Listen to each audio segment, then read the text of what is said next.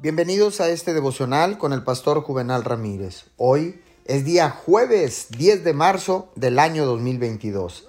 La palabra dice en Juan 16:33, yo les he dicho estas cosas para que en mí en paz. En este mundo afrontarán aflicciones, pero anímense, yo he vencido al mundo. La paz es una de las mayores bendiciones que Dios nos ha dado y cuando la recibimos, la paz puede cambiar nuestra vida. Simplemente desear una vida de paz no es suficiente. Tiene que buscar la paz con Dios, la paz con usted mismo y la paz con todas las personas que lo rodean.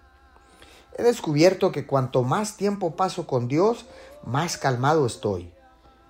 Los momentos de oración me ayudan a enfocarme en lo que tengo en lugar de lo que no tengo, permitiéndome concentrarme en mis bendiciones en lugar de preocuparme. Cuando el caminar en paz se convierte en una prioridad, hará el esfuerzo necesario para que suceda.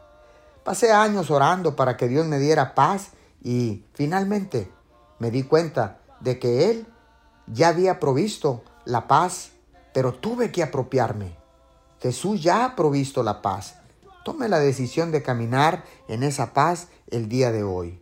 Señor, gracias, porque aunque me han surgido pensamientos de preocupación y miedo, no tengo que pensar en ellos. En cambio, puedo elegir abrazar la paz de Dios que ya es mía en Cristo Jesús. Te doy todo el honor y toda la gloria en el nombre de Jesús. Amén y amén.